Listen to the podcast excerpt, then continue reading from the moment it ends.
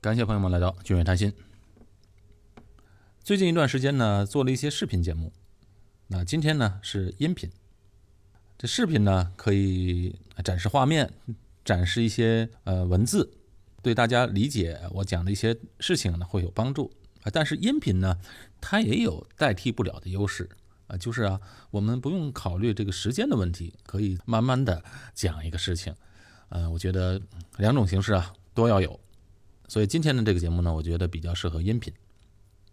前两个月呢，我母亲在新加坡做了一个手术。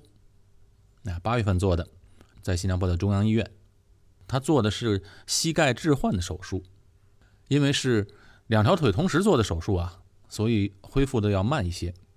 目前还在做复健啊，一天比一天好了。呃，七十多岁人了啊，做一个手术，这个恢复呢就算比较快的了。这个手术呢是在公立医院做的啊，中央医院是公立医院，费用呢。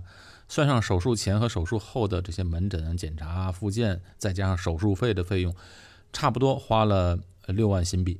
那当然，这保险啊都全部报销了。所以这次呢特别有感悟，这年纪大了，真的是需要家人的陪伴。那这段时间就多亏了我父亲在家里照顾着。哎，我虽然嗯住着离父母很近，但毕竟除了忙工作，还要忙自己家里的事，忙孩子。每天虽然都过去，但实际上呢，都是始终由我父亲一个人在照料我母亲的起居饮食，所以我就觉得这个年纪大的时候啊，有个老伴儿是多么的重要。住在医院的时候，基本上也是不用我们家人去照顾的，因为这边的护士呢服务都比较周到，在这边的医院没有护工，所有的这些护工的工作都是由护士来承担的。也不让我们家属在那边常待，因为我们其实也不专业，也帮不到什么忙。在医院这段时间呢，我又想起了我以前讲的节目，就是关于新加坡的医疗系统和医保系统。我发现很多人还是对这个问题不太了解，即便是在新加坡生活了很久的人，可能都是一知半解。所以啊，今天我就把这个问题啊给大家梳理一下。啊！但是我一定要声明啊，我不能保证我讲的百分之百的准确。如果想要了解细节，可以去查看新加坡的卫生部和公积金局的官网。开始之前啊，我们先来看一个数据。根据新加坡卫生部的官网，二零一九年的数据，在新加坡每一千人的人口当中，有二点五个医生。当然，这个数据呢。我们是没有什么感觉，不比较的话没有什么感觉。那可以跟别的国家比一比。那我查了一下美国的数据，但美国的数据呢，我在世界银行的官网上查到这个美国的数据，但是只有到二零一七年的。但我想二零一九年和二零一七年差距也不会太大。啊，美国在二零一七年的医生在人口当中的比例为二点六，也就是说每一千人里有二点六个医生。那在新加坡呢，每一千人里面有二点五个医生，所以新加坡和美国医生在总人口比例当中是差不多的，一个二点五，一个二点六。不同点呢，就是美国的医疗费用是出奇的高，但效率却不高。这个医疗体系效率最高的还是在新加坡。医疗在美国啊是一个很难解决的问题，而且早就成为了一个政治难题了。两党都为这个问题是互不相让。不断的推翻对方的改革方案，啊，结果就造成了互相牵制，但是解决不了一个实际问题。美国的人啊，虽然花在医疗上面的开支是一个天文数字，但没什么效果。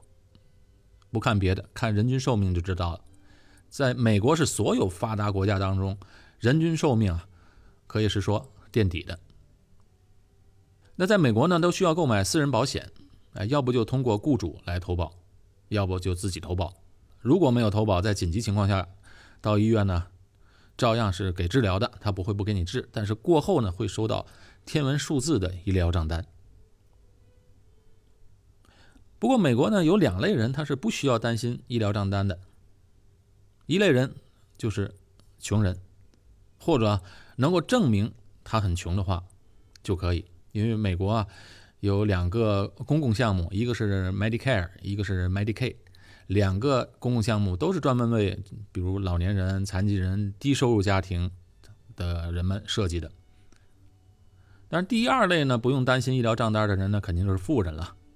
啊，富人呢，他绝对不会用自己的钱去还医疗账单的，他们一定会配上最好的保险，享受最好的医疗资源。啊，最惨的那就是中产了，中产呢要承担特别贵的商业保险。那么在新加坡采用的是什么方案呢？新加坡当初啊设计自己的福利制度和医疗制度，它既要发展医疗产业。让从事医疗方面的医生和研究人员成为高收入者，那收入高呢，才能吸引到国内国外的优秀人才。但是呢，同时他要确保这个医疗的费用能够承担得起。再有呢，也要让人们不要滥用新加坡的医疗福利，所以当年就开创性的开展了这个公积金制度。啊，关于公积金制度啊，我们已经讲了好几期了啊。公积金啊，分为三个账户，一个是普通账户，一个是医疗账户，一个是养老账户。公积金的本质就是强制储蓄，医疗账户就是医疗的一个储蓄方案。哎，这是全国性的，并且啊，也是强制储蓄的，目的是为了帮助个人这个储蓄存款啊，用来支付将来的住院医药费用。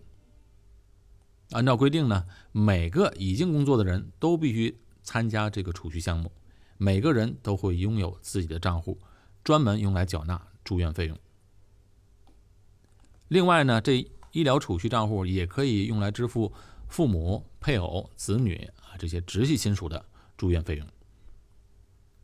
那对于低收入贫困的家庭呢，新加坡政府设立了一个医疗基金方案，这个基金呢，政府经常注资。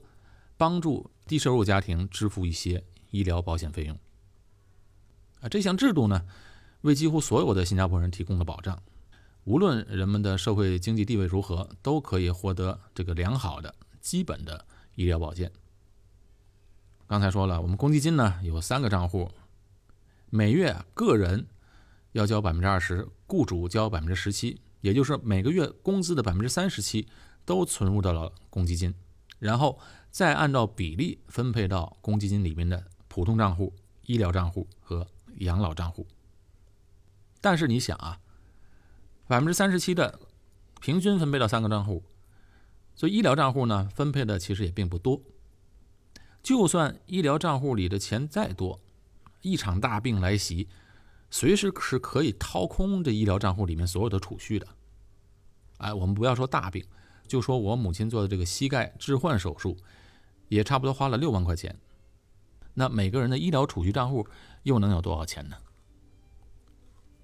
而且用医疗账户的钱交医疗费用也是有上限的。如果用这个医疗账户里钱直接支付医疗费用的话，也是不行的，不可行的。所以呢，才有了这个医保的计划，就是用国家的医疗保险来解决这个难题。保险啊，可以是说人类历史以来最大、最有意义的一个金融方面的发明。它用大数的法则啊，解决了人们的后顾之忧。新加坡这个医保就是终身的健康保险，叫终身健保 （Medishield Life），由中央公积金局承保，是要强制性交保费的。呃，每个人呢，从个人的公积金保健储蓄账户自动扣除，每年自动扣。自己不能选择加入或不加入，哎，到时候啊就自动扣了。当然，这个扣保费要比到时交医疗住院费要那划算的多得多了。但是呢，还是有很多人啊对，呃，里面扣的钱用来做什么了，其实也是一知半解了。交了保费也不太清楚自己保了什么。其实这个医保的保费也并不贵，我去官网上查了一下。以一个四十一岁到五十岁的人为例，一年的保费呢只有四百多块钱，所以相对于每一次手术或住院花几万块钱，那每年只交四百多块钱，那是好了很多很多了。那么这个终身健保是不是能够解决一切的难题呢？肯定不是的啊，没有一个制度是十全十美的。终身健保啊，提供的是最基本的医疗保障。出发点就是让病患能够应付住在政府医院 B two 啊 B 二或者 C 级病房的大部分的住院费用。B 二呢就是六个人的病房，而 C 病房呢就是八个人的病房。而且这两个病房的收费啊，也是有国家补贴的。刚才我说了，我母亲的六万的这个治疗费用，如果是住在这两个病房呢，费用肯定会更低。但是有一点，这个补贴的病房呢是不让外国人住的，只能是新加坡公民和永久居民可以，因为这样的医疗资源呢是肯定要给新加坡本地居民的。这个国家的医保的计划下呢，有一个好处就是，就算有已知的疾病，也是可以报销的啊，也是承保的。当然，就算住在 B 二和 C 病房呢，享受的医疗资源是相同的。治疗也是相同的，哪里不同呢？啊，只是舒适度不同。六个人房间、五个人房间，那肯定没有单间住的舒服嘛。这个终身健保计划呢，还有一个缺点就是，啊，不能自己选择医生。比如要看一个专科医生，决定找哪一个医生做手术，那用这个终身健保是不能做选择的，因为终身健保享受的病房是补贴性质的。拿补贴呢，就不能自己选择医生。如果要选择医生的话，就需要提升到更好的保险计划。再有呢，终身健保的计划也不能报销全部的医疗费用，还是要有自付的部分的。自付的部分呢，可以用公积金里的那个医疗账户来负担，但是还是花他自己的钱嘛。所以听到这儿呢，大家也就明白了。终身健保啊，是一个最最基本的医疗保障计划，哎，它不会让一场大病掏空整个家庭，但是自己也是要担负一部分的医疗费用的。同时，医疗住院的舒适度也是最低的。要提高舒适度，要自己少花钱，那保费就要多交一点，啊，这样呢也是很公平的事情。所以呢，还有另外一个计划，叫做综合健保计划。综合健保计划呢，它就由商业的保险公司来介入了。这个计划呢是由商业保险公司承保，保费呢自然比公积金缴交的终身健保要贵。如果选择了一个商业保险保单，那公积金缴交的那部分的保险费用，公积金局是支付给商业保险公司的。另外的差额呢，是由投保人用现金给保险公司。综合健保计划呢，它简称为 IP 啊，这个词比较好记。IP，如果生病时打算入住 A 病房或者 B1 病房，也就是 B1 病房，A 级病房呢是单间，B1 病房呢是四个人房间，或者呢是入住私人医院、私立医院呢都是单间，就需要用 IP 这个保险计划来提供额外的保障。另外呢，也可以在这个计划下呢自己选择。自己呃愿意找的医生，自己的信任的医生。那除了这一点呢，IP 还提供了许多不包括在终身健保的好处，比如有紧急的海外护理，还可以再购买其他附加险来增强保障范围。啊，刚才说了，可以选自己想要的医生。另外呢，它也可以缩短在非紧急情况下接受治疗的这个等候的时间。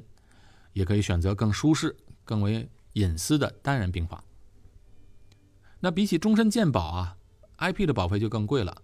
以一个四十一岁到五十岁的人为例，终身健保刚才说了，保费大概四百多块钱。那根据卫生部网站的资料，如果提升到 IP，同样的年龄，保费要从五百多块钱起跳，最多可以到一千两百。那这差额就需要投保人付这一部分的现金。四百多块钱呢，是用公积金的钱还的；一千两百多和四百多的差额是要用现金来交的。当然，这个 IP 呢，虽然贵了一点，但是绝大多数的新加坡的家庭都有加上这一部分，因为对于绝大部分来说，这些保费还是可以负担的。而且花点保费，避免了大额医药费用支出，保障了家庭财产。这个还是挺划算的，但是 IP 呢，它不像公积金局的这个国家的医保终身健保，想要加入呢是需要核保的，所以呢，要趁身体健康的时候、年轻的时候速速投保，因为万一今后有个小毛病，这个保险公司是可以拒保的啊，或者做排除。新加坡的医疗保险啊，医疗住院保险，其实最大的好处啊，还不是这些。最大的好处就是可以百分之百无条件的续保，每家保险公司都是如此。其实细想想啊，这个对于投保人来说是最大的福利，因为有些患上了长期的慢性疾病或者一些重大的疾病，长期的治疗费用是非常高的。虽然这刚才说了，新加坡的医疗费用比美国低了很多，但是相对于中国来说呢，医疗费用还是贵了很多。但是有了无条件续保的制度，就算保险公司明明知道这位投保人今后的医疗费用会远远超过保费，但他还是要必须对这个人投保人续保啊，只要按时交保费，就必须要续保。当然，条件是在进入保险之前身体要健康。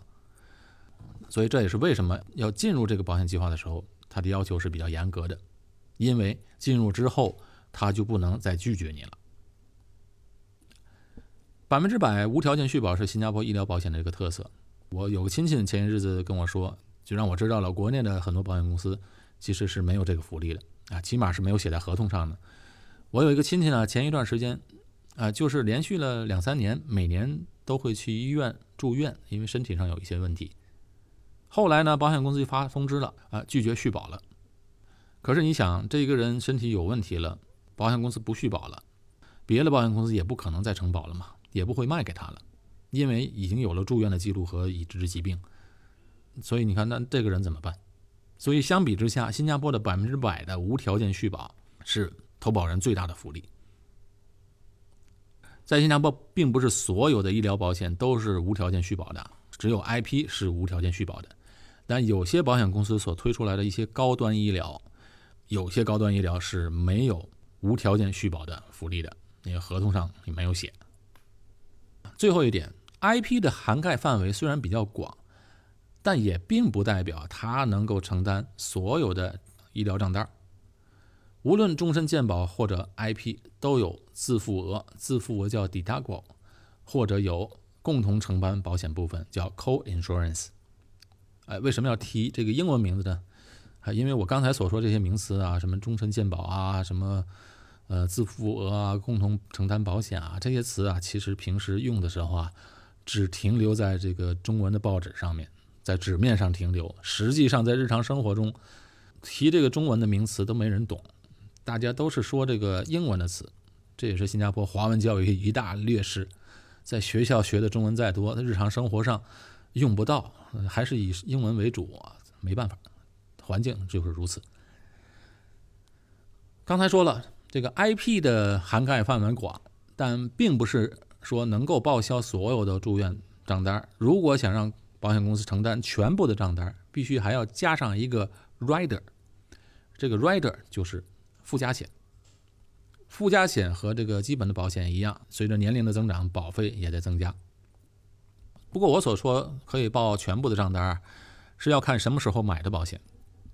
我母亲的医疗保险买了很多年了，所以能够报销全部。但是在二零一八年四月之后买的医疗保险，那时候政府做了一个统一的规定，各保险公司只能报到百分之九十五，也就是说自己要担负百分之五的。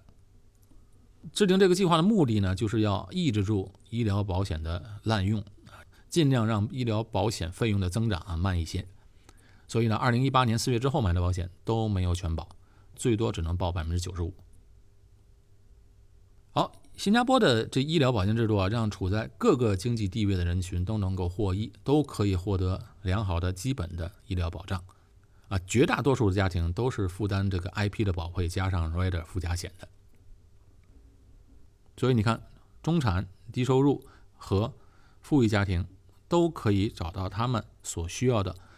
国家的医保计划或者商业保险计划，其实新加坡很多的政府的给的福利啊，都是根据这个舒适度的这个原则来实施的。比如购买这个政府组屋，买的越小，补贴的就越多。那政府发放的一些现金福利啊，水电费折扣、物业费折扣，都是以根据住的房子的大小来算的。房子越大。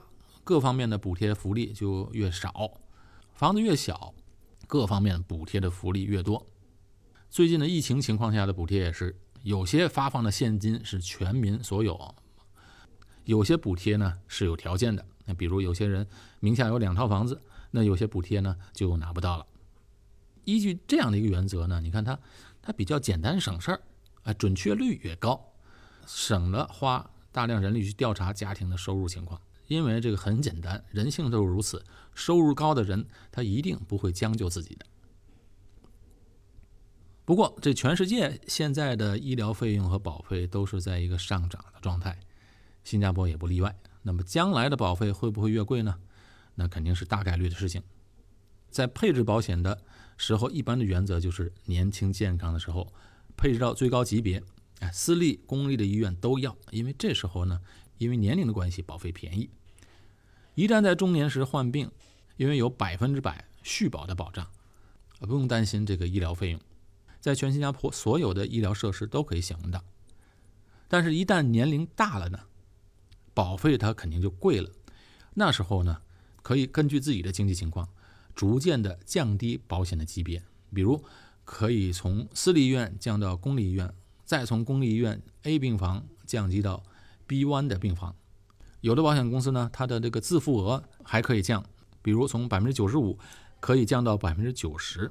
所以这样呢，就可以逐渐的减轻，逐渐的在将来年纪大的时候，逐渐减码，逐渐减轻保费的负担。好，今天呢，关于医疗制度呢，就讲到这里。今后关于这个医疗制度和公积金体系，啊，有机会再继续的深入的聊一聊。感谢大家收听，我是高俊伟，在新加坡，我们下期节目再见。